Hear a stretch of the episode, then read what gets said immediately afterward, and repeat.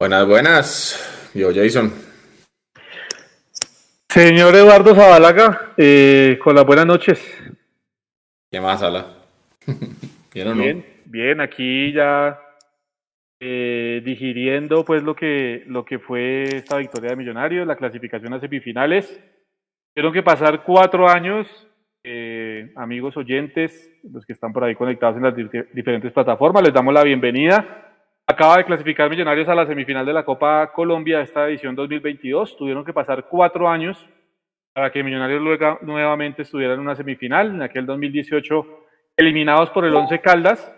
Así que bueno, eh, importante la clasificación del equipo de Alberto Gamero hoy. Creo que en términos generales, Eduardo, Millonarios jugó un buen partido, con algunos lunares, evidentemente, respecto a lo que fue el tema defensivo pero creo que fue superior en la llave en general y el día de hoy, pues evidentemente el equipo logra eh, esa clasificación y sella con un buen triunfo en el Campín ante mucha gente eh, su clasificación a las semifinales, Eduardo. Sí, Jason, eh, buenas noches a toda la gente que se conecta desde cualquier rinconcito del planeta, del mundo Millos. Em, Millonarios enfrentó esta llave con la altísima responsabilidad de ser un equipo de la A contra eh, un equipo de la B. Eh, y esto no es que sea ofensivo, ni es que sea arrogante, sino que es una realidad. Y lo que el nombre de Millonarios y la historia demandan es que teníamos que pasar de ronda con contundencia como se hizo. Y cuando usted mira un global 6-2, pues la conclusión es que se hizo la tarea como se tenía que hacer. Ya si entramos a mirar las formas puntualmente del partido de hoy, yo coincido con que tuvimos un par de lunarcitos por ahí en defensa, en el filtro en la mitad de pronto. Eh, yo no puedo decir que llegué a tener temor en algún momento durante el juego que por ahí Fortaleza nos fuera a igualar la serie sí más un temor del propio Millonarios siendo presa de sus limitaciones y de sus propios errores. Pero vimos un lindo partido de fútbol, creo yo. Vimos un, buen partido de fútbol donde eh, los dos equipos salieron a proponer.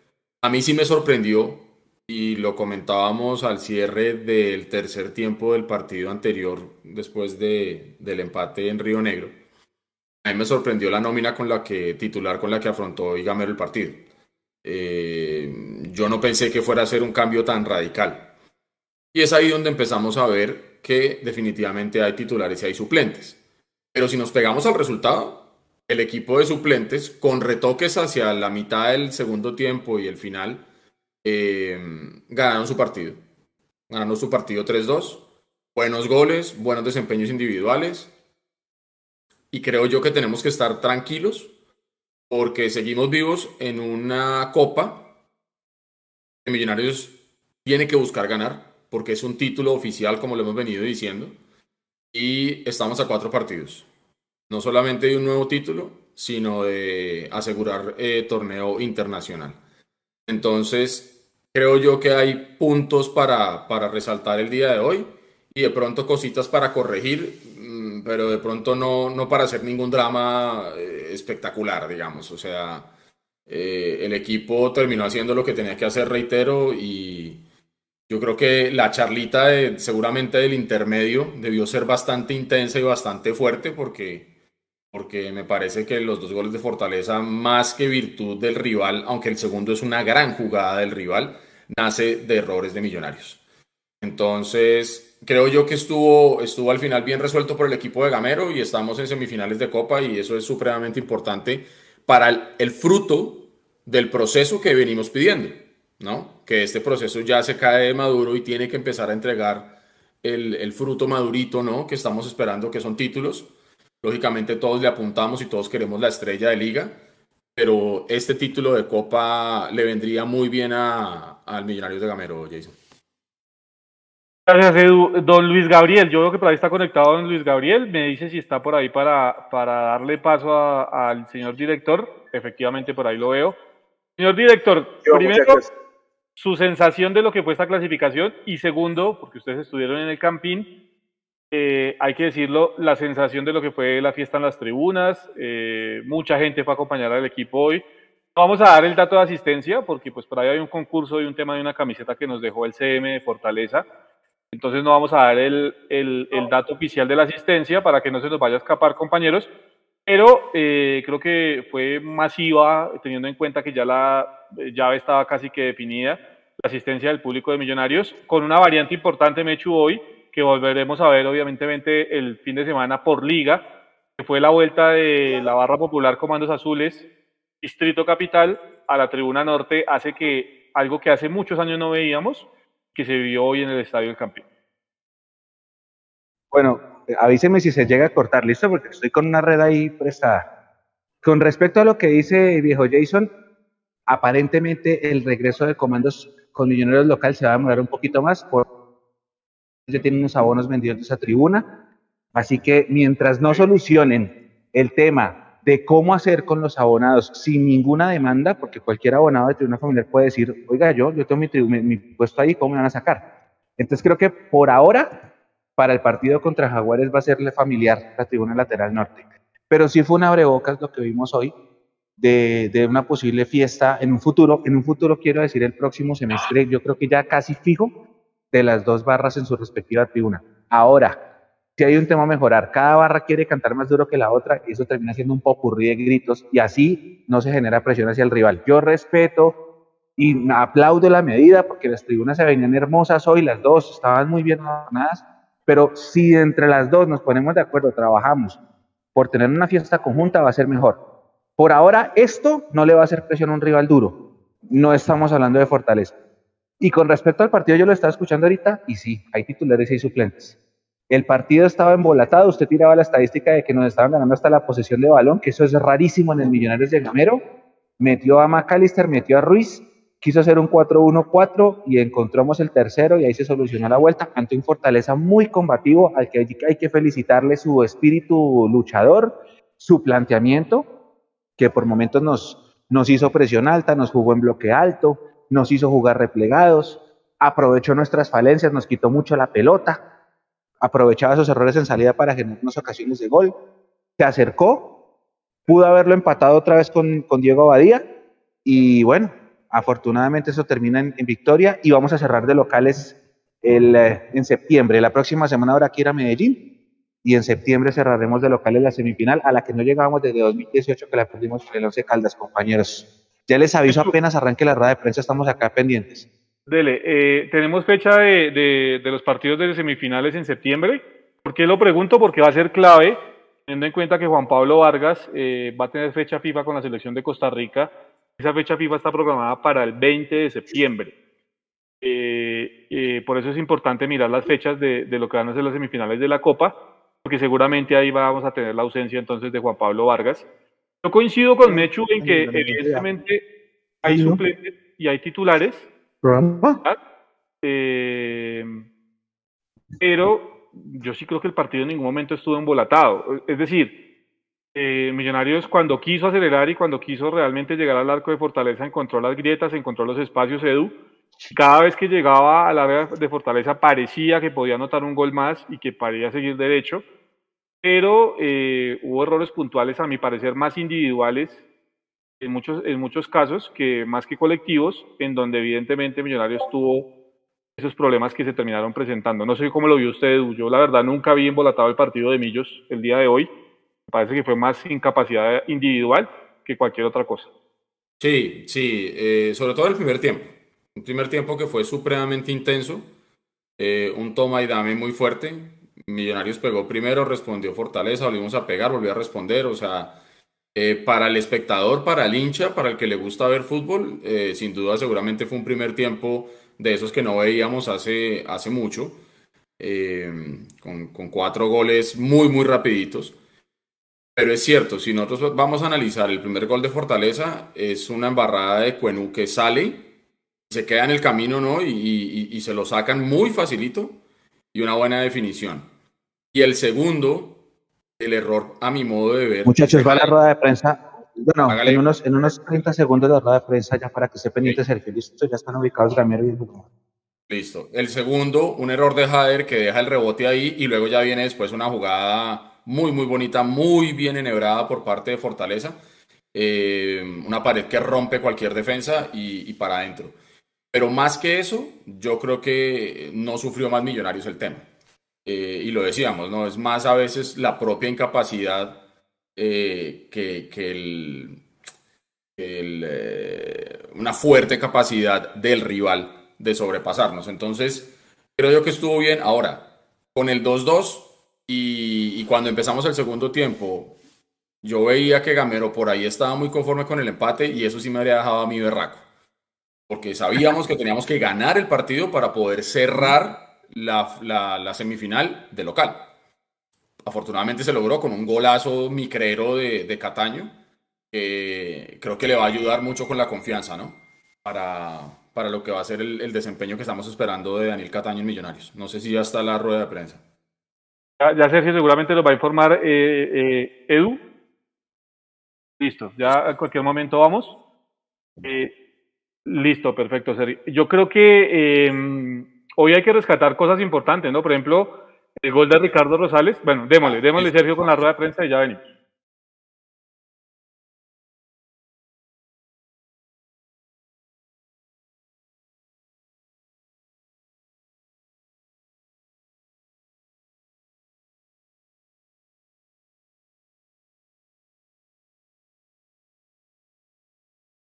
respecto al juego que vimos hoy frente a Fortaleza. Buenas noches para ti.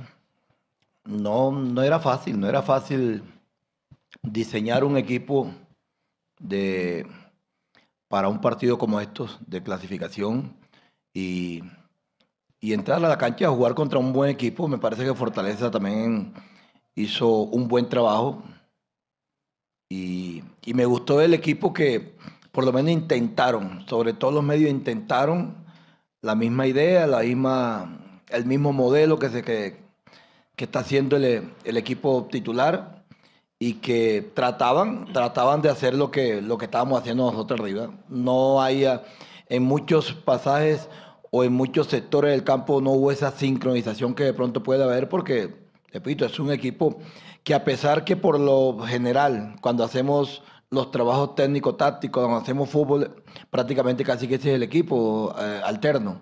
Pero, pero me gustó que intentaron hacer todo lo que hacíamos nosotros arriba y que siempre iban para el frente. Yo creo que hoy, a pesar de que, de que enfrentamos, repito, a un buen equipo, eh, nosotros nos paramos bien, neutralizamos muchas cosas y, y, acertamos a lo, a, lo, que era el, el, once, el once ideal para, que, para recuperar al otro grupo de pronto por momentos que no me gustó, de pronto por momentos no me gustó regalar el balón. Nosotros por momentos dimos mucho el balón, no, o, dimos no, Fortaleza nos lo quitó, lo administró bien y, de, y una de las, de las de los aspectos nosotros que siempre queremos tener en los partidos es que nosotros tengamos el balón. Y hoy Fortaleza nos lo quitó y, y no tuvimos esa reacción a veces como cuando ellos nos lo quitaban. Pero en términos generales me parece que el grupo, el grupo acertó a lo que, a lo que nosotros queríamos. Pregunta Mauricio Gordillo de losmillonarios.net. Buenas noches, profesor Gamero y Daniel Cataño, felicitaciones por la clasificación. Profe, ¿cómo vio ese cuadrado de seguridad de los dos centrales y los dos volantes de marca en el primer tiempo? Ya que los goles llegaron por la mitad, los, dos los goles llegaron ahí por el medio de campo. ¿Qué les, qué les dijo ahí en el intermedio? Y para Daniel, eh, ¿cómo se ha sentido acá en Bogotá, eh, entendiendo que Millonarios presiona mucho arriba, que hay que tener un estado físico importante y que la gente pues se acostumbró a ver a Maca o a Daniel Ruiz, al que juegue ahí en la mitad, siempre presionando arriba, siempre buscando recuperar la pelota lo más arriba posible? Un saludo también para ti, Gordillo. Eh, me parece que no, de pronto, como, te dije anteriormente, es una pareja que que pocas veces ha jugado.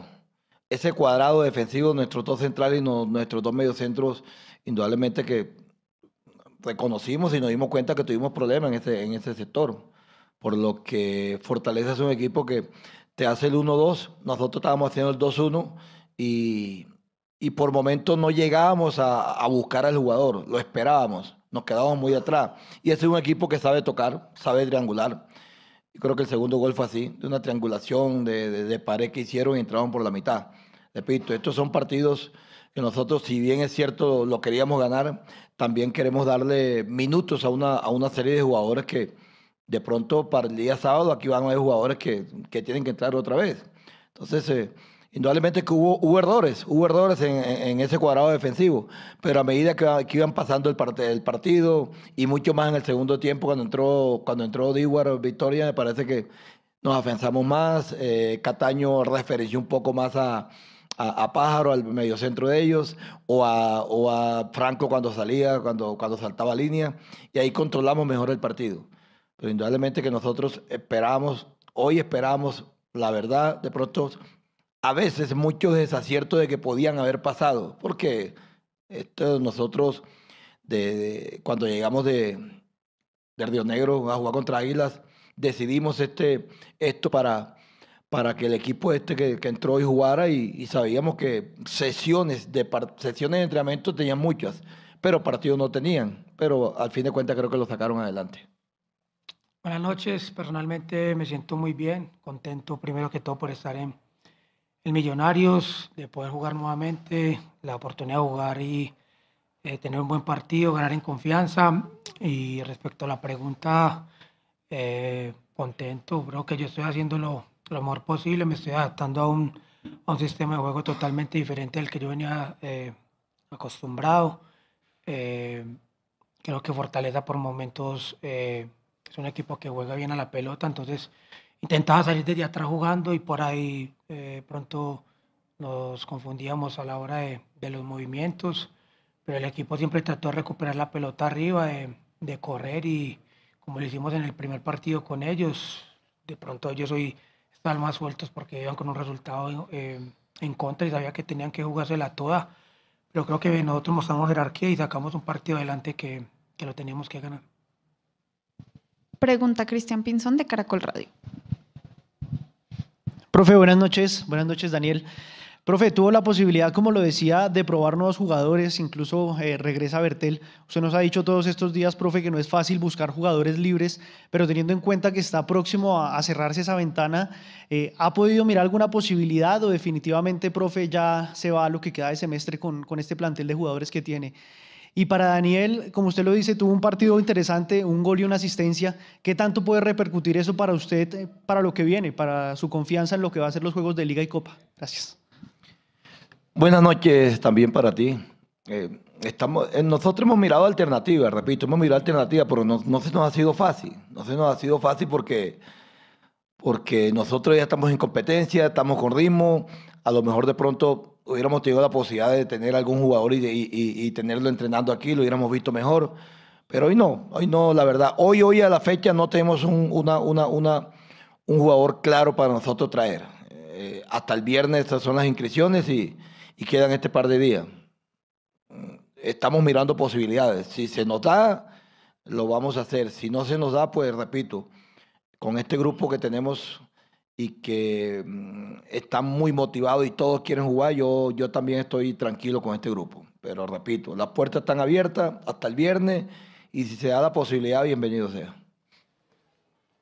Eh, buenas noches. Eh, no, yo vuelvo y te digo, estoy contento por, creo que ese partido eh, en lo personal me va a servir para seguir creciendo, para seguir acoplándome a la idea de, de juego del equipo, del profe eh, con los compañeros hemos tenido una buena comunicación, me han recibido bien, entonces eso ayuda para, para poco a poco ir poniéndome a punto con, con el equipo y pues eh, esperemos de que, de que cada día pueda estar mejor y pueda aportar un granito de arena a este equipo porque la verdad acá somos todos, eso no es de uno solo, sino de que todos estemos bien y siempre ayudar a que el equipo consiga los objetivos que se plantearon.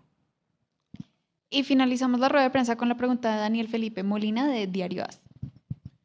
Profe, buenas noches. Y Daniel, profe, usted logró una nueva clasificación a semifinales. ¿Qué significa para usted acercarse a ese gran objetivo que siempre ha dicho usted que es salir campeón o lograr un título con Millonarios? Y para Daniel quería preguntarle que siempre se ha hablado de jugar con los tres creativos, Ruiz, McAllister y Daniel. ¿Cómo se sintió con ellos y esa conexión que tuvieron, que con esa conexión se llegó al gol? Buenas noches, Daniel, para ti. Mm, Sí, hoy, hoy pasamos otra, otra fase. Yo creo que esto es importante para nosotros. Ahora nos enfocamos en lo que es el partido del día sábado con Fortaleza y después miraremos lo que va a hacer Medellín. Pero indudablemente que este es un objetivo también que tenemos nosotros, lo tenemos claro. Eh, estar peleando la, la, punta de la reclasificación, está peleando la punta de la, de la liga y está peleando esta copa. Yo creo que no, no, no nos vamos a desviar de nada. Estamos enfocados en eso. Afortunadamente hoy este grupo me demostró que, que hay material para en cualquier momento para recuperar jugadores o para que ellos jueguen. Entonces hoy, hoy me quedo más tranquilo, pero, pero indudablemente que estamos, estamos enfocados en eso, en, esto, en estos tres, en, en estas prácticamente eh, dos tablas y, la copa. Dios quiera que se nos pueda dar. Ahora es tratar de pasar a esta llave contra, contra Medellín, que ustedes lo saben, lo saben, no es nada fácil, pero queremos ir nuevamente a la final en esta copa y, y, por qué no ganarla. Vamos a, vamos a luchar y vamos a tratar de, sobre todos los medios de que, de que este equipo lo haga, pero que también se sostenga peleando la liga y peleando la reclasificación. Eh, no, creo que este grupo tiene, tiene gran variedad de jugadores que podemos jugar de varias formas. Cuando queremos hacerlo de pronto con jugadores rápidos por las bandas, tenemos jugadores que, que nos pueden ayudar a esa función y pues en los momentos que el profe decida y, y tome la decisión de, de jugar con, con Maca, con Daniel y, mi persona, pues creo que también se puede hacer porque la calidad técnica que, tiene, que tenemos todos pues nos va a ayudar a, a jugar, solamente que eh, se cambiaría de pronto la velocidad por, por, por, la tenencia de la pelota, por la técnica a la hora de tener la pelota y creo que, que son argumentos y formas, eh, herramientas que el profe va a tener en los momentos en que, que se presenten partidos en donde se necesita hacer este tipo de, de, de, de nóminas, entonces creo que contento y ojalá que podamos conseguir cosas importantes. Profesor Gamero y Daniel, muchas gracias, feliz noche. Gracias.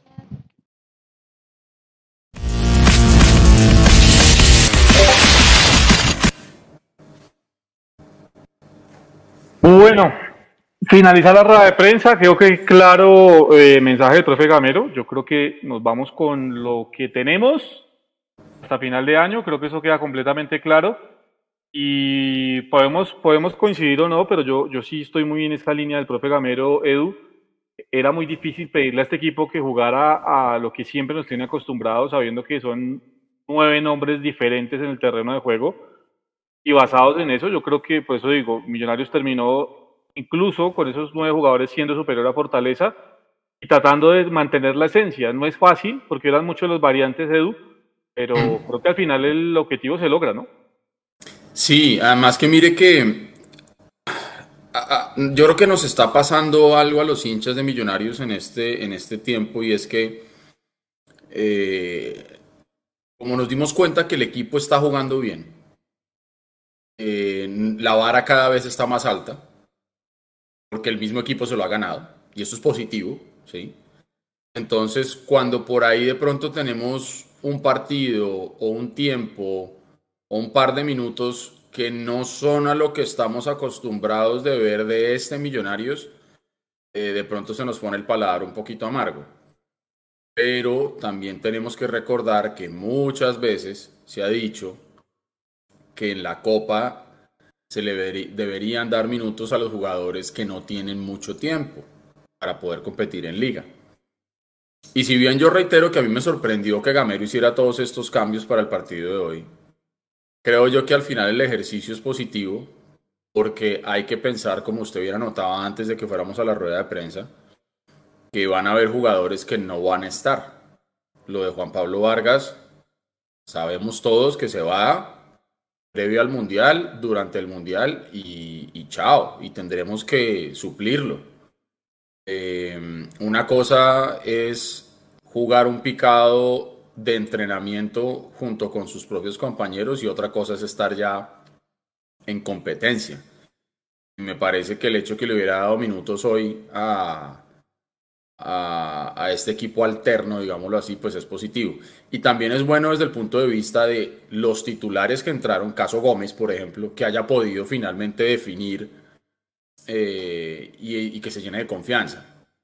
Eh, lo de Montero si usted me pone a pensar, de pronto fue lo único que me pareció un poquito extraño. Porque si, si le vas a dar minutos, dáselos a Juanito Moreno también, diría yo, ¿no?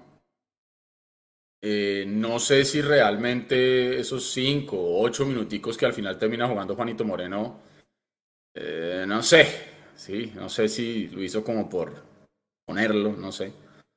Pero bueno, al final lograron sacar la papeleta adelante. Eh, entró McAllister, entró Ruiz, entró el otro Ruiz sobre el final, como por reforzar un poquito la cosa, pero creo que al final los, los hombres que, que eligió Gamero para empezar el partido hoy y para que sacaran adelante esta llave lo hicieron con decoro, creo yo, y estuvo bien. Y, y es cierto que en la medida en que tengan más juego, más minutos, más fases de entrenamiento, mejor se van a poder entender, porque recuerden que nosotros no estamos exentos de expulsiones, como lo que pasó con Perlaza, de lesiones, como lo que pasó con Bertel. Entonces, en la medida de lo posible, que todos los que hay hoy estén en su mejor nivel individual. Que si ese nivel individual después alcanza o no para estar al mismo nivel del colectivo que ya estamos acostumbrados es otro tema. Pero que por lo menos tratemos de que cada uno de los jugadores que hay hoy en Millonarios pueda estar en su mejor forma. Eh, y creo yo que está, está, está más que diagnosticado el asunto de hoy. Eh, me gusta, ¿sabe qué, Jason? Y no sé si usted lo percibe también. Eh, finalizando la, la, transmisión del canal que todos sabemos, entrevistaron a Cataño, le dieron, le dieron como la figura del partido. Y el hombre mencionó dos o tres veces lo contento que está de estar en Millonarios. Y ahora en la rueda de prensa también lo dijo varias veces. Yo no sé, yo percibo que él realmente la estaba pasando muy mal en Ibagué. Ah, es que, es que fue feo. Eh, y él encontró esta, este salvavidas de llegar a Millonarios y, y, yo presiento que es, un, es una persona muy agradecida y que seguramente le va a poder entregar a Millonarios todo su fútbol desde ese agradecimiento. Espero no equivocarme, ¿no? Que el hombre pueda entregarnos todo lo que estamos esperando porque el tipo tiene calidad esa definición que hizo hoy, eso es de un tipo que sabe jugar fútbol. Y ya. Y ojalá démosle toda la confianza para que nos pueda aportar mucho y que ese, esa curva de rendimiento que él va tomando, ojalá coincida con la llegada a las finales y tengamos un Cataño que nos pueda aportar lo que necesitamos en la parte de arriba, cuando de pronto se nuble un poquitico Ruiz, cuando de pronto se nos bajone de Maca, que sabemos qué pasa. Creo yo que eso es importante también. Hecho, ahora, yo, yo creo que eh, lo que sí hay que analizar es eh, digamos, la importancia de que regrese Omar Bertel, a mí me parece supremamente importante que Omar Bertel regrese y tenga minutos. Era el día eh, hoy y creo que lo hizo de buena manera, incluso fue hasta el capitán. Eso habla también de una comunión que hay a nivel eh, interno en el grupo, porque fácilmente el capitán puede haber sido Álvaro Montero y, y, eso también habla de un espaldarazo a lo que es el, el proceso de Omar Bertel con Millonarios. Pero más allá de lo bueno de Omar Bertel, a mí sí lo que me dejó muy preocupado, compañeros, pues para hablar un poquito de las preocupaciones también y no quedarnos solo en el limbo de que todo fue positivo, sino que también hay que mirar las cosas que no terminan convenciendo, me dejó muy preocupado el tema de los centrales. Yo sé que es muy rápido, Edu Mechu, para darle con el bate a Vanegas, porque hasta ahora tiene sus primeros minutos como titular con Millonarios, tiene sin ritmo de juego, sin continuidad, y habrá que darle un compás de espera más pero sí queda uno preocupado cuando se tenga que ir en, en su momento Juan Pablo Vargas y lo de Cuenú. Yo creo que ahí tenemos una falencia importante, tenemos una falencia grande, acompañado evidentemente de los dos volantes de marca, porque lo de Juan Camilo García hay que decirlo y lo de Cliver Moreno, al que también hay que entender que viene de una lesión de más de un año, tampoco fue bueno. Eh, eso, digamos, para mí es lo único yo no, que, que, no me deja tranquilo de lo que fue el partido de esta noche. No sé ustedes compartan, Mecho, si está ahí desde la sala de prensa todavía, para que nos dé su opinión. Pero eso es lo único que yo creo que me dejó realmente preocupado el día de hoy. Cosas para corregir. Evidentemente, titulares son titulares, suplentes son suplentes. Y yo por lo que vi hoy entre el partido de Medellín y Tolima, lo que he visto en estas series, en las otras, en las otras llaves, yo creo que Millonarios sí tiene fondo para pelear el título de esta Copa.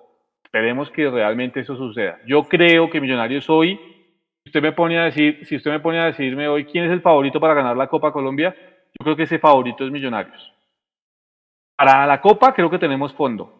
Después, para el tema de la liga, por lo apretado que va a ser el calendario y por lo corta que es la nómina de millonarios, no sé si nos alcance. No sé si compartan el, tema, compañeros. Mechu, no sé si está por ahí. No, parece que no. Dele usted.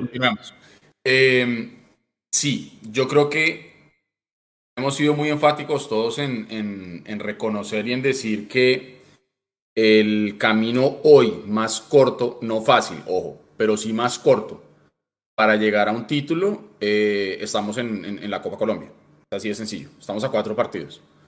Claro, hay que jugarlos, hay que ganarlos. Pero yo adhiero con que en este momento Millonarios es, eh, por lo menos por el juego que ha venido demostrando y la idea de juego que ya tiene y esa ambición que tiene, eh, si es por lo menos el llamado a ser el protagonista, vamos paso por paso en su llave con el Medellín. Que ojo, Medellín fue, hizo la tarea en Ibagué, ganó 3-1, pero hoy terminó perdiendo en Medellín 1-0. ¿sí? No lo sufrió, pero termina perdiendo 1-0 y, su serie terminó 3-2. Mm, sí, que estaba jugando contra un Tolima que viene diezmado, contra un Tolima que de pronto no está en el nivel que, que nos tiene a todos acostumbrados pero sacó adelante una llave compleja la del Medellín. Es decir, si nos ponemos a mirar sobre el papel y siendo totalmente honestos y respetando además a todos los rivales, la llave del Medellín era mucho más compleja que la llave de Millonarios. Por eso es que nosotros teníamos que pasarla como la pasamos, con contundencia. Ahora, si ya nos vamos a poner a mirar kilo por kilo entre Millonarios y Medellín, seguramente va a ser mucho más parejo, pero sí creo yo que Gamero tiene una ventaja adicional y es que ya son dos años y medio casi de trabajo con este equipo frente al poco tiempo que lleva David González con el Medellín. Entonces creo yo que Millonarios sí tiene por lo menos los argumentos y las razones para pensar que podemos llegar a tener el título de la Copa Colombia. Porque usted sí dice una cosa con la que yo también estoy de acuerdo. La liga es mucho más de fondo. Es decir, haga de cuenta que la Copa vamos a hacer una carrera de 100 metros. Exacto. La liga es una maratón. Sí, de acuerdo. Y en, la, y en la liga recién estamos empezando la maratón. No sé, vamos en el kilómetro 10, ¿sí? De los 42. Eh, mientras que en Copa estamos a un par de carreras de 100, de 100 metros y, chao. Eh, hay que ver qué pasa por el otro lado del cuadro, ¿no? Si yo mal no recuerdo, están Junior Nacional va ganando 3-0 Junior, ¿no? Y creo el otro es Equidad Magdalena, es la cosa, creo, creo que van empatando, ¿no? Eh, ese, está, ese cuadro está así, eh, va ganando Nacional 3-0 efectivamente la, la, llave, mañana juegan a las 8. A las 8 de la noche juegan ese, ese partido en esto es en Medellín, tengo entendido que va a ser ese partido. Y Unión Magdalena aquí daban 1-1, el partido mañana va a ser en la ciudad de Santa Marta. ¿Sí? Ese 1-1 fue acá en Bogotá, va a ser en la ciudad de Santa Marta. Yo me, yo me ratifico, yo miro este cuadro Entendiendo que el Junior tiene una, digamos, una ventaja importante contra Nacional, es cierto, eh, que tiene una gran nómina eh, con mucho recambio, pero que todavía no termina de convencer y de engranar. Es un Junior que ofensivamente eh, te puede aplastar, pero que defensivamente da muchísimas ventajas. Entonces, si los de adelante no están finos, la termina pasando mal. Ese ha sido, digamos, la radiografía del Junior en los últimos tiempos. No es un buen visitante, es un equipo al que le cuesta muchísimo en condición de visitante entonces, eh, yo creo que por eso, yo, yo, miro el cuadro de Copa y no estoy diciendo que ya la ganamos, no estoy diciendo que Millonarios ya es campeón, pero para mí, por lo visto en estas últimas fechas de Copa y de Liga, yo sí creo que Millonarios, de los que están, es el favorito para ganarlo. Ahora, el hecho de que sea favorito no lo hace acreedor de una vez al título, ¿no? Hay que jugar los partidos eh, y, ir pasando llave por llave, ¿no? Eh, yo no sé, yo, pregunto a la gente si comparten Evidentemente ahí en el chat para, como para leerlos un ratico también, si comparten pues que, Millonarios es el favorito eh, número uno principal para ganar la Copa, eh, o cuál es el favorito para muchos de los del chat a la hora de, ganar esta Copa. Yo creo que se ha hecho un abono importante, esta llave se pasó con contundencia, viene un Medellín que futbolísticamente a mí me deja muchas dudas, Edu, es que hoy no quedó eliminado por la falta de contundencia del Tolima. Había un equipo fuerte en esa llave, realmente el Alto Lima, que tuvo un muy mal primer partido en, el tema defensivo y después en la parte ofensiva no pudo resolver. Hoy el Tolima generó todo lo que usted quiso o lo que usted quiera en, el tema ofensivo, no la metió y por eso terminó quedándose por fuera. Sí, de hecho ahí en el chat Camilo Andrés Sánchez Cortés dice yo vi el partido y sí sufrió el partido, se refiere al Medellín. El Tolima se tragó goles increíbles, coincide tal cual con lo que usted está diciendo. Jorge Herrera en el chat también nos dice Tolima jugó mejor hoy que Medellín. Vamos a ver con qué sale David González. Por ahora tiene un equipo muy descompensado. Eh, Edwin Azul Torres dice el favorito era Tolima, Tolima pero el Medellín hizo el trabajo. ¿Ve? Eh, Damaso Inestrosa, sería bueno que la final fuera contra Equidad. Ojo, nosotros primero tenemos que pasar la semifinal, que es con el Medellín. Sí, sí, sí, obvio. Miguel Kitian, ¿se imaginan una final con el Unión Magdalena del Caballo Márquez aquí en Bogotá? Bueno. Es así. Sí, sí, sí, es el, morbo chévere que podemos tener por ahí. Jorge Herrera dice, no me gustaría la final con Junior, nunca nos va bien en Barranquilla. Yo reitero, primero tenemos que pensar, primero lunes que martes. Tenemos que pensar primero en pero Edu, pero Edu, por, por, juego, o sea, entendiendo, sí, yo entiendo obviamente que uno tiene que ser precavido y todo el tema, pero por juego y por lo que se ha venido mostrando, pues no está mal decir que Millonarios es el favorito, ¿no? O sea, no estamos diciendo con esto que Millonarios va a aplastar a todos los rivales de aquí en adelante. Completamente de acuerdo. Decir que Millonarios es el favorito para ganar la Copa. Vuelvo a decirlo, la Copa la veo muy cerca. Cuatro partidos, ¿no? que asumir. No, está bien. O sea, hay que asumirlo. Una cosa es que Millonarios asuma esa responsabilidad y otra cosa es que ya estemos diciendo, no, la final vamos a jugar con no sé quién. los partidos hay que jugarlos, pero yo sí estoy de acuerdo con que el hoy de Millonarios nos permite pensar a todos, no sé si le vayamos a pasar por encima al Medellín, porque es que esto es fútbol y cualquier cosa puede pasar. Sí, y por ahí termina siendo una serie 0-0, 1-0, qué sé yo, o de penales, que ojalá que no, porque eso es horrible. Pero lo que sí es cierto es que Millonarios tiene que asumir esa responsabilidad de ser el equipo con el, el juego eh, más regular, con el desempeño más regular, eh, entiéndase regular como estable, ¿no? Y eh, el buen momento que estamos atravesando a nivel individual en algunos jugadores. Creo yo que eso es. Gamero, estoy seguro que la tiene clara. Estoy seguro que Gamero sabe y estoy seguro que inclusive los jugadores también lo saben. Hasta la misma directiva lo debe saber que hay que apuntarle a la copa. Hay que apuntarle a la copa. ¿Sí? Porque volvemos a lo mismo. Es un título profesional que Millonarios tiene que ganar, ¿ya? Si después la gasolina nos alcanza para la liga, pues hombre, sería eh, la cereza del, del, del, ponqué para el proceso de Gamero, ¿sí? Pero, pero sí es cierto que Millonarios debe asumir esta fase que se va a enfrentar con el Medellín con total seriedad, cero cancherear, pero sí reconocer que está un escaloncito por encima del Medellín, pero eso tiene que revalidarlo jugando y ganando. Ojalá bien, y jugando bien. Bueno, aquí por ejemplo, pues sigo leyendo, sigo leyendo a la gente del chat, dice Diego Rincón, Edu, ¿en serio no podemos decir que somos favoritos? El semestre pasado nos pasó. Eh, sí, es que el hecho de que uno diga que es favorito del equipo no quiere decir que ya le vaya a ganar. Una cosa es ser favorito y otra cosa es volver realidad ese favoritismo en el tema del resultado y en el tema de la trascendencia de los partidos. Ahí es donde va a tener que el profe Alberto Gamero y los jugadores sacar la personalidad que no han podido sacar en las finales pasadas para poder eh, eh, eh, darse, darse al título. Yo, yo, yo sigo insistiendo, lo dije, para mí el objetivo principal, lo he dicho a lo largo de todo este semestre de Millonarios, tiene que ser la liga. Creo que en eso coincidimos todos los hinchas de Millonarios. la liga tiene que ser el objetivo principal, pero también entiendo que no hay, a mi modo de ver, y esto es una opinión personal respetando a las demás, el fondo suficiente de cara a lo que se viene. Ojalá se dé, pero para mí el fondo, el fondo de, la, de, la, de la liga es mucho, mucho más difícil. Hoy tenemos eh, cuatro partidos por delante para poder decir somos campeones de algo nuevamente. Y vuelvo a decirlo, hay que empezar a darle la importancia a todos y cada uno de los títulos que consigue Millonarios, porque es que para irnos no muy lejos, aquí en el fútbol colombiano hay un equipo que ha ganado muchas copas en los últimos años y cada vez que puede que juega contra Millonarios quiere restregarlas, es decir, le dan la importancia que se merece porque eso al final de cuentas eh, eh, engrandece el palmarés del equipo. Y yo creo que eso tiene que empezar a ser el hincha de Millonarios. Estamos a cuatro partidos de ganar un título, estamos a cuatro partidos de clasificar a una fase previa de Copa Libertadores y eso no hay que dejarlo de lado y no hay que dejar, no hay que sentir temor por sentirse tan cerca a ese objetivo y por sentirse favorito en este momento. Yo creo que está claro el objetivo, creo que Millonarios se está mentalizando para eso Esperemos se logre redondear y se logre conseguir, porque Eduardo, yo creo que si Millonarios gana la Copa en medio del desarrollo de la liga, que yo creo que Millonarios va a clasificar sin ningún problema, de los ocho de la liga, el envío anímico que va a tener el equipo va a ser tremendo. Y ese envío anímico de jugar una carta a favor de Millonarios en, en, los cuadrangulares finales. Por eso yo digo, es importante no solo por el título y por la clasificación a Copa Libertadores, sino por ese envío anímico a tener este equipo, porque es que ese envío anímico va a ir con el título o con el rótulo de que por fin este proceso y esta camada de jugadores aprendieron y saborearon el triunfo. Por fin saben lo que es ser campeón y lo que es ganar. Y para mí eso es lo más importante de cara a lo que vienen estos cuatro partidos de Copa.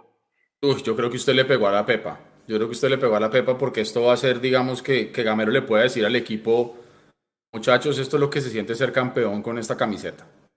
Ahora vamos por el premio gordo, vamos por el premio grande. Y recordemos, 2011 llegó el título de Copa y 2012 tuvimos la fortuna después de ser campeones de liga. Entonces, si uno se quiere imaginar cosas chingonas, como decimos a veces jodiendo la vida, eh, pues qué lindo sería que esta fuera, digamos, que esa cuota inicial, ¿no? De, los títulos que, tiene que ganar Millonarios. Eh, y es muy cierto lo que usted estaba diciendo, muchas veces la gente le quita valor a la copa. Eh, y creo que esto ha pasado muchas veces, ¿no? Eh, la gente le quita valor a la copa cuando no la gana el equipo propio. Pero cuando la gana el equipo propio, ahí sí es importante. Acá lo que tenemos que tener claro es que es un título, reitero, oficial. Es un título que va a contar, como usted bien dijo, para el palmarés del equipo. Es un título que va a permitir eh, premiar al proceso, va a poder permitir permitirle a los propios jugadores darse cuenta de que sí se puede ser campeón, de que este proceso ya está listo para que sea campeón. Y ya más adelante nos preocuparemos por lo que venga. Pero por ahora creo yo que tenemos que pensar muy mentalizados en que son cuatro partidos para levantar un nuevo título y que eso le va a entrar como una dosis de adrenalina tremenda para que podamos llegar a jugar las finales de, de liga, porque coincido, nosotros estamos ahora en la fecha 7 con 15 puntos. Es decir, estamos, no estamos en la mitad todavía de las fechas a jugar. Ya tenemos la mitad de los puntos que se necesitan para clasificar. Tendríamos que tener una debacle que por cómo está jugando Millonarios no creo que vaya a suceder. Y, creo yo que vamos a estar tranquilos eh, y cómodos clasificando. No sé si primeros. Eh, el mismo Gamero ya le ha quitado un poquitico de peso a eso de ser primero o no. Pero sí el hecho de clasificar y entrar muy bien. Y creo yo que eso también le va a dar un envío anímico importante a la gente, a la hinchada, para que todos los que estén allá en Bogotá puedan ir y acompañar, porque eso se va a necesitar. Y Mecho estaba diciendo eso, qué lindo tener la bandeja norte y la bandeja sur laterales llenas con las barras populares, buenísimo. Eso es un, eso es un aporte importante al folclore, un aporte importante a, a lo que se necesita en la cancha. Ya las otras cosas que ya hemos oído y que sabemos que si cantan lo mismo no, eso ya es otro tema y yo en eso no me quiero meter. Em, pero me parece importante. Le, digo, le digo una cosa, ¿no? Le digo una cosa. Eh, independientemente del concepto de Mechu, de obviamente de, que una bandeja canta una cosa y la otra otra, eh, yo tengo que decirlo. Hoy en la transmisión, hoy por fin pudimos hacer un piloto, eh, gracias a la gente de Fortaleza, hay que decirlo para poder transmitir desde el estadio. Allí estuvieron Tami, Mechu, Nico y el sonido ambiente. A los que no pudieron escuchar la transmisión, solo por el sonido ambiente y por la narración de Tami, que es lo que al final le cuenta lo importante de la noche del día de hoy. Eh, péguense la pasadita por la transmisión, reproduzcanla eh, por pedazos, completa si quieren, y van a entender, sobre todo en los momentos del gol de Millonarios, escuchar el grito de gol, el sonido ambiente del grito de gol, es una cosa tremenda. Y yo por eso digo, muchachos, hay que ir recuperando cositas. Y esa es mi invitación. Ilusionémonos, tenemos derecho a ilusionarnos. Después pueda que nos caigamos del bus y el golpe sea durísimo y al final no se logre el objetivo, pero yo creo que hoy, 17 de agosto, a las 11 y 10 de la noche, tenemos toda la posibilidad de ilusionarnos con un nuevo título, no es el más importante, que no es el objetivo principal, de acuerdo, pero es un título y hay que acompañar al equipo en la consecución de ese nuevo título.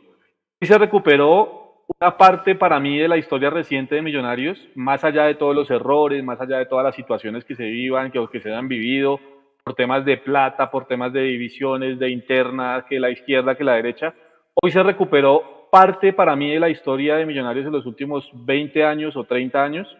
Fue volver a ver la tribuna norte completamente llena, cantando, eh, con una fiesta tremenda. Y si empezamos todos a tirar para el mismo lado, independientemente de que estemos o no de acuerdo con algunas de las situaciones que los directivos manejan, creo que podemos llevarle a este equipo una mejor energía de la que le hemos llevado ahora. Ustedes, esa es mi invitación hoy. O sea, eh, ilusionémonos, tenemos con qué ilusionarlos para ganar una Copa, Nico, ya que lo veo ahí desde el Campín, y, seguir acompañando a la gente, ¿no? Yo creo que es necesario, este plantel lo necesita, este cuerpo técnico lo necesita. Yo creo que el hincha en general necesita que estemos un poquitico en unión, en mancomunión, de cara al objetivo que se viene en este semestre. Así es, Jason. ¿Me escuchan bien? ¿Me confirman, por favor? Listo. Mire, Jason, más allá de, de, que cantaran una cosa diferente en cada, en cada tribuna, en norte y sur, el ambiente se multiplica. El ambiente, el, el sonido de la gente es, es, el doble, el triple. Y, y espérenme, ya me está ahí solicitando para hacer cápsula. Deme, deme dos. Entonces, eh, pues aquí les muestro, estamos, gracias, mira, agradecerle a la gente de Fortaleza que, que de verdad gracias a ellos pudimos volver a hacer una transmisión desde el Estadio El Campín, les ofrecimos el sonido ambiente, o sea, el canto de gol de la gente más el canto de Tami, se conectó mucha gente hoy en la transmisión, se, se sostuvieron, la disfrutaron, así que mi invitación es a que sigan apoyando a Mundomillos, que así es como nosotros tenemos la carta de presentante de decir, mire, somos la transmisión número uno y merecemos estar en el Estadio del Campín para seguirle trayendo la mejor información a la gente y pues eso es gracias a ustedes. Un saludo a todos los que están en el chat ahí todo el tiempo. Eh, yo solo pasaba a saludarlos, a, a, mostrarles que gracias y agradecerles aquí a Fortaleza. los dejo porque voy a, hacer la cápsula con Mechu porque siempre la hace solo Mechu y pues quiere variar, entonces apoyar aquí el talento. un saludo para todos. Oiga, mire, mire lo que dice aquí Natalia Martínez, nuestra, nuestra moderadora en el chat. Dice una cosa que va muy en línea con lo que usted estaba comentando, Jason. Ella se pregunta, ¿será que podemos disfrutar que somos favoritos por la manera de juego sin confiarnos? Que también tengamos mentalidad ganadora los hinchas, no agrandada, pero sí reconociendo lo que se hace. Yo no puedo estar más de acuerdo. ¿sí? Es que eso es lo que tenemos que lograr. ¿sí? Es decir, no es creer que ya lo ganamos, no es creer que estamos por encima de los demás, a no cancherear, pero sí de pronto ser plenamente conscientes que, eh, tenemos con qué. Hay que creerse el cuento, mejor dicho. Es creerse el cuento desde lo positivo, muy aterrizadito, ¿sí? Creerse el cuento porque eso atrae buenas cosas también, ¿no? Eso atrae buenas energías y ese tipo de cosas. Y yo siempre pienso en Nico Viconis y ese tipo de cosas que alguna vez conversamos con él. Entonces, eh, es eso, es eso. Creer que se puede. Uy, voy a sonar como, ¿cómo se llama este cantante horrible? Eh, Diego Torres. Ah, Diego Torres, sí, señor. Creer que se puede, saber que se puede. Uy, no, venga, cancéleme, cancéleme, cancéleme. Oh, estamos, está usted en la inmunda, esa, soledad lo tiene en la inmunda, hermano. Sí, esa soledad lo tiene en la inmunda. no, venga, siga, siga usted. Esa soledad la tiene en la inmunda, Edu. Eh, rodiese, hágase un bañito de ruda. Ahí está Mechu, ¿no? Don Mechu, ¿cómo le va? ¿Qué pasó? ¿Por qué soledad? ¿De qué estamos hablando? No, pues imagínense que estamos hablando de que estamos ilusionados con Millonarios y Edu sale con la canción de Diego Torres Color Esperanza. Entonces, se acabó el programa. Ya, hay que cerrar.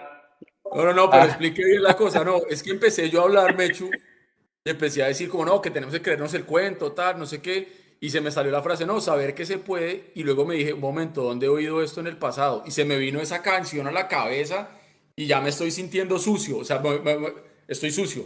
No, ya, sáquenme de aquí en serio, perdón, de verdad, horrible. en serio lo que, lo que está bien, está bien Estas cuatro paredes me, me van a enloquecer. No televisión, no cerveza. No, pero, pero, pero, pero usted no se puede, no se puede quejar, Edu, porque usted está pegando unas carreras importantes. Ahí yo veo el mapita que usted pone siempre. Usted se pega unas trotadas sabrosas. No, pero, ¿sabe qué me di cuenta, Mechu? Que está repitiendo pantallazos. No, no, no, no, Ah, ya me di cuenta, sí, sí, sí. No, o sea, no es la misma ruta, sino el mismo screenshot. Exacto, nada que ver. Exacto. Está repitiendo pantalla. de hecho, este domingo tengo mi primera carrera y estoy con, la estoy con la rodilla izquierda al 50%. Cumplí 40 años y me empezaron a dar las rodillas, hermano. Qué tristeza. Colágeno. Mal, mal, mal, mal, mal. Ah, no, pero yo quedé jodido con Diego Torres. Gas. No, los 40. Síndrome de los 40.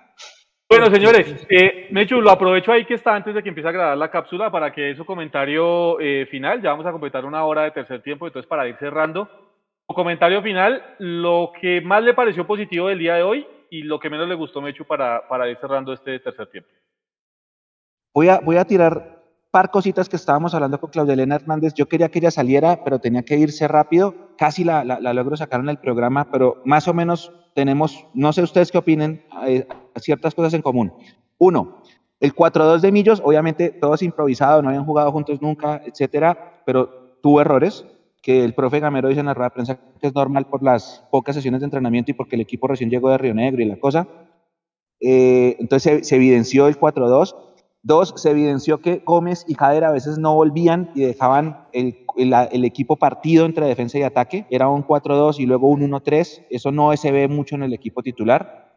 Otra, que hay titulares y suplentes. Eso es indudable. Una cosa es Ginas y Juan Pablo, otra cosa es eh, Vanegas, que hoy era su primer partido, y Cuenú. Y obviamente McAllister y Ruiz que entraron y caminando le cambiaron la cara del partido. Ahí se da uno cuenta que hay titulares y suplentes. Y la otra, eh, los dos centrales, nos quedamos pensando en eso, porque Cuenú venía jugando siempre por izquierda últimamente y lo puso por derecha. Entonces, de pronto ahí, eh, pues obviamente los, quiso probar y, pues creo que los, las fallas que se vieron tienen sentido, pues porque estaba probando un equipo nuevo. Y la otra, que yo les decía, le decía a ella y se los digo a ustedes, compañeros, que el profe dice que a él no le gusta rotar y rotó, que él no rota y resultó rotando la nómina. No sé qué, qué opinan ustedes de eso. Eh, era lo que yo, lo que yo le estaba comentando al, principio. Eh, a mí me sorprendió muchísimo porque Gamero no nos tiene acostumbrados a ese tipo de cosas. Yo, de hecho, estaba convencido que íbamos a salir a jugar con la titular, normal. Y cuando yo veo la, la, la, la alineación en las redes sociales de Mundomillo, yo dije, uy, hijo de pucha. Empiezo a analizar eso, más el banco, ¿no? Que mientras veía el partido estaba chateando con mi hermana, quien le mando un beso grandote allá a Sopó. Y, y decíamos, bueno, pero de los titulares, ¿quiénes están en la banca? Y empezamos a mirar y decimos como que, pucha, o sea, Gamero se la jugó. Pero también es cierto que los jugadores a los que puso Gamero hoy tenían que demostrar que si usted es suplente, tiene que salir a hacerse matar para que en algún momento pueda ser considerado para llegar al, equipo titular. ¿Sí? Ya así lo que decíamos, si en los niveles individuales uno estuvo mejor que el otro, lo que sea, eso es otro tema y lo evaluará él. Desde el ojo del hincha, yo sí creo que tuvimos eh, unos jugadores que no cumplieron, otros que de pronto lo hicieron un poco mejor, pero al final la, papeleta se termina sacando. Entonces aquí donde terminamos al final diciendo, bueno, pero ¿qué? Pasamos de ronda, eliminamos, fuimos contundentes. Eh, eso no quiere decir que no analicemos los momentos bajos que tuvo Millonarios. Pero a mí sí me sorprendió Gamero, la verdad. Me sorprendió muchísimo. Como me sorprendió también que le diera por meter a Juanito Mero faltando cinco minutos. A mí ese cambio sobraba. No sé. Sí, eso está raro. Eso, es, eso está raro porque le hubiera dado el partido completo. Hombre, si ya cambió todo el equipo, pues también cambia el arquero. Vamos ganando 3-0. Exactamente. Entonces es ahí donde uno dice, ¿No le tiene la confianza total, total Juanito Moreno? ¿O es que definitivamente él, mejor dicho, a ojo cerrado con, con Montero? Eh, creo que Juanito tuvo la única, cuando recién entró, que tuvo que salir a cortar ahí sobre el punto penal, lo hizo bien, pero todo el mundo sabe que a un arquero, si no está en competencia, pierde mucho tiempo, mucha distancia, mucho cálculo y a mí sí me pareció extraño. O sea, si se iba a jugar con suplentes, meta Juanito Moreno también, hermano. Y pues que se caiga lo que esté colgando. Pero, pero bueno, el técnico es gamero y él sabe por qué hace las vainas. Señores, ¿algo más para cerrar? Para, para ir cerrando este tercer tiempo, señor director. Luego ya como pensativo. Agradecerle, hay que agradecerle a, a toda la gente de Fortaleza desde el programa pasado, con, cuando tuvimos a Santiago ahí en, en, el live pasando por toda la gestión, a Nico también, porque la gestión la hizo toda Nico, le hice yo no hice absolutamente nada, pero la gestión de Nico y la gestión de la oficina de comunicaciones para permitir el ingreso de varias personas del equipo, porque por eso yo me pude conectar al tercer tiempo al principio, porque estaba en la rueda de prensa, estaba Nicolás, estaba el profe, estaba la novia del profe que había entrado con otro medio que acreditó Fortaleza, y la posibilidad de haber podido transmitir con Tami al lado, yo también no lo veía hace cuánto, desde la pandemia. Entonces eh, fue, fue muy gratificante y hay que agradecer al equipo de comunicaciones de Forta, de Lord Forta, por habernos ayudado. Grande tío Forta. A, hacer una transmisión desde estadio por primera vez después de, de la pandemia y, y, que haya salido bien, en parte pues porque había poquita gente, se daba por las condiciones eh, inalámbricas, pero salió bien, salió bien, eso todo lo hace, hay que agradecerle a ellos. Así que muchas gracias si nos están viendo, al equipo, a Felipe, a Daniel, a, Daniel, y a John. A John a Santiago, a todo el equipo de comunicaciones de Fortaleza, muchísimas gracias por, por esto y a ustedes compañeros, por supuesto, como siempre, por, por el aguante, a, a, Jason, a Mapis, que estuvo ahí también conectada, a Edu, usted, que hace rato eh, no, no, me he conectado yo en tercer tiempo, también muchísimas gracias por, por ese aguante y, y, por haber llegado a esa comunidad que, que, como siempre nos acompañó desde el inicio y hasta ahorita que vamos a cerrar este tercer tiempo. Ustedes, muchísimas gracias a todos y nos vamos contentos. Y, y, lo que ustedes dicen es verdad, hay que pintarnos la cara color esperanza y creer. creer que se puede. Con pintura. Señores, señores, nos vamos. Nos vamos. Oiga, no, espere, espere, espere. Yo quiero leer un último comentario porque me parece muy interesante. Lo dice Sebas Torres acá en, en el chat de YouTube. Dice que. Eh, ah, se me perdió. Edu, si vio que últimamente Millonarios está disparando desde afuera del área, cosa que exigíamos los hinchas, dice él. Y mire, en los últimos partidos se han concretado algunos goles. Tiene toda la razón. ¿Se acuerda que tanto pedíamos eso? Mire el, el, gol, el primer gol de dónde viene. Un pepazo de Rosales de afuera. Entonces me parece que eso es importante. El en, equipo en, en, en varias ruedas de prensa se... Y en la medida que, en varias que encuentra los de espacios, esa eh, patea y, y, y busca, busca nuevas alternativas. En que sí creo que todavía estamos al debe en, en los tiros libres, ¿no? Son como, no sé, 80, No, 90 hermano, partidos. Edu, titulares, suplentes, con nómina mixta, con nómina satélite, póngale el nombre que quiera, no pateamos bien un tiro libre. Y eso es trabajo de Sí, no semana. Hoy al menos no lo intentó Cataño, que le pegó a la barrera. Al menos yo valoro que al menos hoy le pegaron a la barrera y no hicieron un laboratorio marca ACME, pero esa es una asignatura pendiente, pero con toda. Y el último comentario de Miguel Quitián, que también estoy de acuerdo con lo que dice ahí. Dice, yo creo que no lo quería exponer, habla de Juanito, porque si le hacen esos dos goles, todo el mundo empezaría a murmurar. Puede ser, puede ser. Puede ser. Puede ser. Señores, nos vamos. Eh, a. Mechu, a Nico, a Tami desde el Campín, mil gracias por la transmisión, por traernos la transmisión desde. A Sergio ahí en la producción, 10 puntos el día de hoy. Edu, hermano, Ay, Sergio, gracias. Salga a trotar un poquito más porque me preocupa su estado, hermano, con eso del color esperanza. No, A todos, maricas, Mil sí, y mil gracias de verdad por acompañarnos en la transmisión, por habernos acompañado en este tercer tiempo. El domingo, ¿no? Jaguares. Domingo Jaguares. seis de la Sábado. tarde. Ah. Sábado, sí, señor. Sábado, 6 de la tarde frente a Jaguares. Aquí nos vemos en la transmisión. Eh, un abrazo, de verdad. Mil, mil gracias por acompañarnos. A todos, eh, la mejor de las noches, la mejor del resto de semana y nos vemos el sábado con el partido de Jaguares frente a Millonarios o Millonarios frente a Jaguares. Un abrazo.